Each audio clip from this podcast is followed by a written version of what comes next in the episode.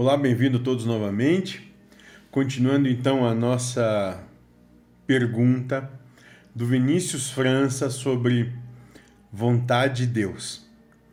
Lembrando que se vocês quiserem fazer qualquer pergunta para a gente, na descrição desse vídeo vai ter um e-mail que é espiritualismocxs@gmail.com e ali vocês podem encaminhar a pergunta e vai ser, nós vamos responder dessa mesma forma como estamos respondendo aqui a pergunta do Vinícius. Lembrando que é uma pergunta bastante extensa, ela vai começar assim dizendo: Estou muito confuso com esse negócio de a vontade do Pai. Não consigo entender ou aceitar isso. Por exemplo, a Hipátia de Alexandria, ela sempre foi correta, uma filósofa fantástica, amorosa, mas que devido à ignorância espiritual se rebelaram contra ela e ela teve uma morte bem dramática, sofrida e triste, tipo Jesus, ao ser crucificado. E tipo várias bruxas que foram queimadas e apedrejadas devido à intolerância religiosa. Todos matando em nome de Deus. E o nosso vídeo, esse vídeo, o terceiro vídeo, começa nessa frase. Todos matando em nome de Deus. Como é possível que a vontade de Deus seja o sofrimento de um filho, se Jesus nos ensina que Deus é amor? Tem algo errado, isso não é amor. Vinícius coloca. Bom, então, agora nós vamos trabalhar alguns outros conceitos, Vinícius, alguns outros entendimentos. Eu entendi, e um desses entendimentos agora é o entendimento que somos todos seres espirituais, infinitos, eternos, nem saberia dizer como. O Espírito da Verdade vai dizer: olha, só um brilho para vocês. Isso é o máximo que vocês conseguem entender do Espírito. Então, somos todos seres espirituais, eternos, vivendo uma ínfima e pequenina encarnação. Então, a gente tem que trazer, Vinícius, esse, essa percepção para a gente. Nós estamos vivendo todos uma encarnação. E essa encarnação não é o todo da vida. Não, não muito antes, pelo contrário, se for, se você for, talvez, olhar a partir do ponto de vista do espírito, a encarnação nem vida é. Porque se, de modo geral, aqui, nós, de modo geral, ainda não somos felizes, nós nem vivos estamos. Então a encarnação nem vida, do ponto de vista do espírito, é. Talvez. Não encerramos qualquer. Não, não definimos coisa alguma. Nós jogamos. Apenas jogamos as coisas. Então, se somos todos espíritos, e aqui experienciando uma pequena encarnação, nós não morremos. Nós apenas desencarnamos. E no livro dos Espíritos, o Espírito da Verdade vai dizer que é, gênero de prova escolhido. O Espírito da Verdade vai falar sobre gênero de prova escolhido, onde ele diz que todos nós temos o nosso gênero de prova escolhido, ou seja, nós já acertamos, pedimos, que sai, imploramos para Deus, para que todas as coisas que aconteçam conosco venham a acontecer. Então nós pedimos para passar por situações de angústia, raiva, situações que propõem medo, que propõem ódio, que propõem sofrimento, situações que propõem angústia, situações que propõem violência, executando a violência ou recebendo ela. Falando mal ou tendo alguém falando mal de você, matando alguém ou de alguma forma sendo morto. E a nossa, o nosso trabalho é despessoalizar isso tudo, é tirar do pessoal o que acontece na encarnação. Porque a encarnação nem vida é. A encarnação é só um um instante, um sopro diante do quadro infinito que é a realidade do espírito. Então eu entendo que se olharmos do ponto de vista do que está passando a encarnação, parece um absurdo, porque esse ponto de vista é limitado a essa ilusória e mínima percepção.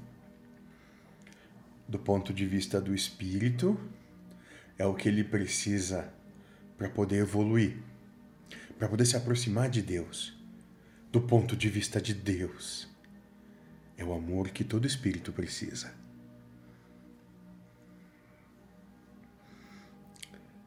Então, nisso está vontade de Deus.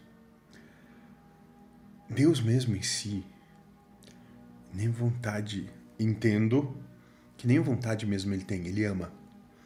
Apenas manifesta amor. E tudo isso é a manifestação do amor. Então, quando você vai dizer sofrimento de um filho, o sofrimento é escolha, porque o que Deus proveu foi amor. O filho recebeu esse amor como sofrimento. Por quê? Porque ele é doente. Porque nós, nós Vinícius, nós somos doentes.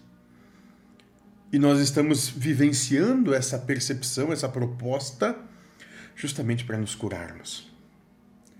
E nós somos doentes porque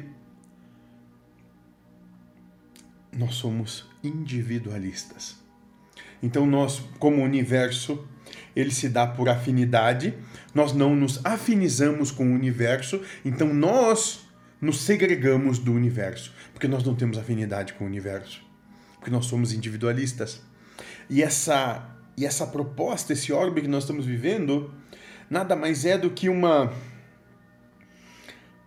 podemos dizer uma grande máquina que é a percepção da encarnação que todos nós temos, que nos auxilia e que nos conduz e que nos dá caminho para abandonarmos nosso individualismo, para nos curarmos. Nesse sentido, por quê? Porque ainda carregamos culpas, carregamos uma série de situações que não dá nem para entrar nesse momento. Então nós temos assim que passar por inúmeras e inúmeras experiências, porque nós não sabemos lidar com elas. Para que tenhamos a oportunidade de aprender a lidar, aprender a lidar com o não possuir, aprender a lidar com, não, com o não ter preferência, né? Aprender a lidar a não querer coisa alguma, posse, paixão e desejo, né? Aprender a lidar com o desprazer, aprender a lidar com o não reconhecimento, aprender a lidar com a derrota, né? E aprender a lidar com não ter razão. Sabe? Sacrificar esse esse nós, esse ego. Sacrificar esse ego, porque esse ego ou seja, todo o conjunto de percepções que nós temos é a nossa real prova. E é isso que nós temos que sacrificar. Eu sacrifico Josué. Você sacrifica Vinícius. Você que está ali ouvindo isso, vendo isso, tente se sacrificar. E esse sacrificar não é sair por aí, sei lá, se chicoteando. Não. Não é, não é por aí mas é sacrificar todas essas ideias, esses pensamentos que são o começo de muita coisa, que depois, se nós dermos vazão, vão se manifestar na existência. Sacrificar tudo isso. Sacrificar o animal. Para que o espiritual brilhe. Limpando toda essa sujeira que envolve para que a luz do Espírito seja percebida. E aí, nesse momento, nós não vamos ver mais como que tem algo errado nisso, com que essas situações não são amor, não. Nós vamos entender que todos os seres estão passando aquilo que precisam passar para aprender, para ter oportunidade de se desvincular do seu individualismo. Né? E nisso,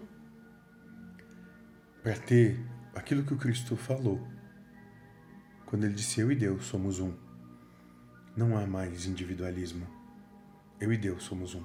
Para que você e Deus, para que você e eu e Deus, para que todos sejamos um só.